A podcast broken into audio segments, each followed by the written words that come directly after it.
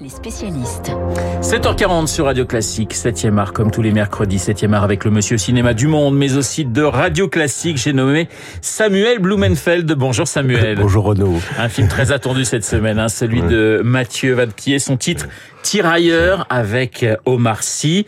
Vous nous présentez un petit peu le, le pitch en quelques mots? Absolument. C'est ce film-là, je veux dire justement sur cet épisode, on va dire non pas méconnu, mais enfin je veux dire un angle relativement mort de la Première Guerre mondiale, à savoir ces habitants d'Afrique occidentale française, en particulier le Sénégal. Ici, il s'agit des Sénégalais. Le film est parlé d'ailleurs en grande partie en langue peul, et donc c'était ces habitants du Sénégal réquisitionnés dans l'armée française et qui sont devenus ces tirailleurs que l'on appelait tirailleurs sénégalais. 200 000 à peu près. Hein, 200 Absolument 200 000 pour 30 000 morts, donc des pertes considérables, euh, des soldats que l'on mettait plus en première ligne, je veux dire, qu'à l'arrière.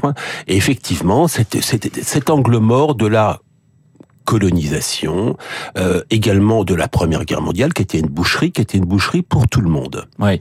Petit extrait justement de, de cette bande-annonce euh, et de ce film Tirailleur. Écoutez. Incorporé. Africains du Haut-Niger, du Sénégal, de la Guinée, du Soudan. Vous allez contribuer à cette éclatante victoire.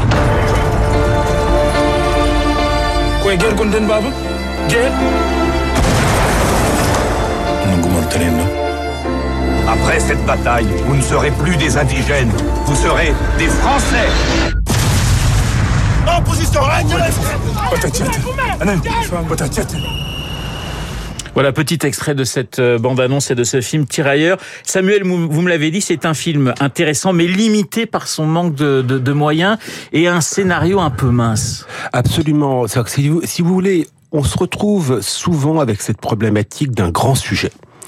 Et la problématique d'un grand sujet, en l'occurrence les tirailleurs, euh, les tirailleurs dits sénégalais, bah, cette problématique du grand sujet, eh bien, si vous voulez, elle ne vous exonère pas quand même de partir avec un scénario quand même digne de ce nom.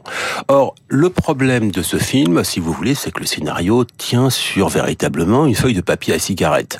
C'est encore une fois cette sempiternelle histoire que l'on a vue dans X films de guerre, à savoir qu'il y a une colline apprendre, je veux dire. Et si on prend cette colline, bien cette colline pourrait soi-disant, selon le commandement, quel qu'il soit ici français, bien évidemment, c'est prendre cette colline pourrait changer le cours de la guerre.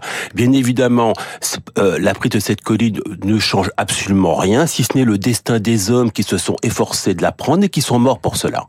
Oui, c'est il y a eu quand même les Sentiers de la gloire de Stanley Kubrick. Euh, par exemple. Par exemple. Donc effectivement, le, le scénario aurait pu être un peu plus gonflé en quelque sorte. Absolument. Sauf que bien évidemment, il y a pas, on n'a pas du tout je veux dire, la vision, euh, la vision à la fois cynique et humaniste de, de Stanley Kubrick, euh, son exceptionnel talent de mise en scène. On peut pas reprocher non plus, on peut pas juger tous les films à l'aune des Sentiers de la Gloire. Sinon, je ne reviens plus tous les mercredis, ah ben mais une fois par an. Non, mais vous allez quand même revenir. Tirailleurs, pour évoquer l'histoire de ces soldats africains venus euh, souvent contre leur gré, à hein, combattre en 14, mais aussi en, en 40. La guerre, l'histoire coloniale, c'est un sujet finalement. Ce sont des sujets traités depuis euh, depuis très longtemps par le cinéma français, parce qu'il y a une espèce de de mythe comme quoi on, ne parlerait pas de ces sujets qui fâchent entre guillemets ou ces ou ces zones d'ombre. C'est pas c'est pas le cas, Samuel. Absolument. Si vous voulez, c'est le, le, vague embryon de polémique devant lequel on se retrouve on se retrouve aujourd'hui. Bon, qui est pas qui, qui est d'ailleurs véhiculé par euh, l'acteur principal et producteur euh, Omar Sy. On va y revenir, à savoir,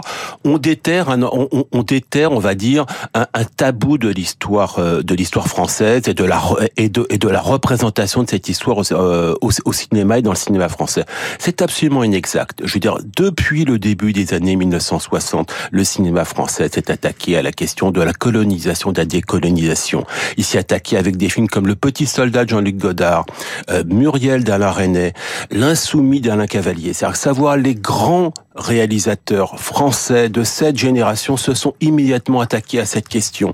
Et l'idée que, par exemple, seuls les Américains seraient capables de mettre en scène leur histoire immédiate et justement de lever leur tabou immédiatement, cette idée que seuls les Américains le feraient est absolument inexacte. Les Français l'ont toujours fait, et ce depuis le début. Alors Omar euh, si s'est exprimé dans les colonnes du Parisien, il a parlé de la guerre et de celle en Ukraine, mais aussi les guerres oubliées en, en, en Afrique et dans d'autres endroits du monde. Ça a suscité un début de polémique. Alors très franchement, Omar Sy n'est pas un historien, ça on, on, on le sent tout de suite, mais mais on voit pas trop pourquoi il y a eu cette polémique en fait, Samuel. C'est pas, il y a, si vous voulez, il y a un mélange d'un, il y a un mélange à la fois d'un, on va dire d'un devoir mémoriel, non pas d'un devoir mémoriel, c'est pas un devoir, ça veut dire que c'est c'est une figure obligée, mais on va dire d'une démarche mémorielle du cinéma français qui existe en fait depuis toujours sur la question de la colonisation et cette, on va dire cette pulsion euh, de euh, mélanger, de mélanger cette histoire de cette histoire du cinéma français face à ces tabous, face à certains tabous et des questions d'actualité. Et donc, si vous voulez, il y a cette idée, puisqu'Omar cite à la fois vedette et producteur de ce film, il y a cette volonté de dire, bah, écoutez, vous savez, j'arrive, et en fait, j'arrive avec quelque chose de nouveau. Euh, je déterre quelque chose qui n'avait pas été déterré auparavant. Or, c'est inexact, c'est une volonté polémique, en fait, qui brouille les choses, et encore une fois, euh, c'est une chose d'être devant la caméra et puis et puis c'en est une autre c'en est une autre de débattre avec des historiens. Autre film qui sort aujourd'hui Samuel, euh, Nostalgia de Mario Marton, autre ambiance, film très intéressant pour vous. Absolument.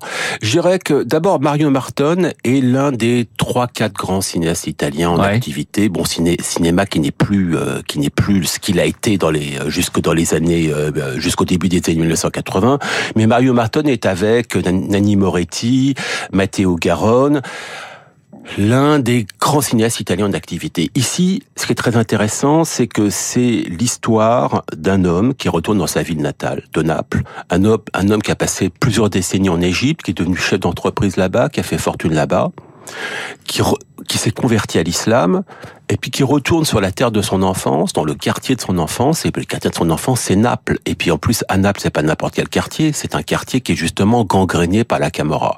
Et retournant chez lui, parce qu'il doit s'occuper de sa mère qui est gravement malade, eh bien, il se retrouve happé par son passé avec la mafia. Et c'est à la fois, c'est extrêmement sobre comme film. Euh, c'est si vous voulez, c'est euh, c'est extrêmement, il y a, c'est très très introspectif.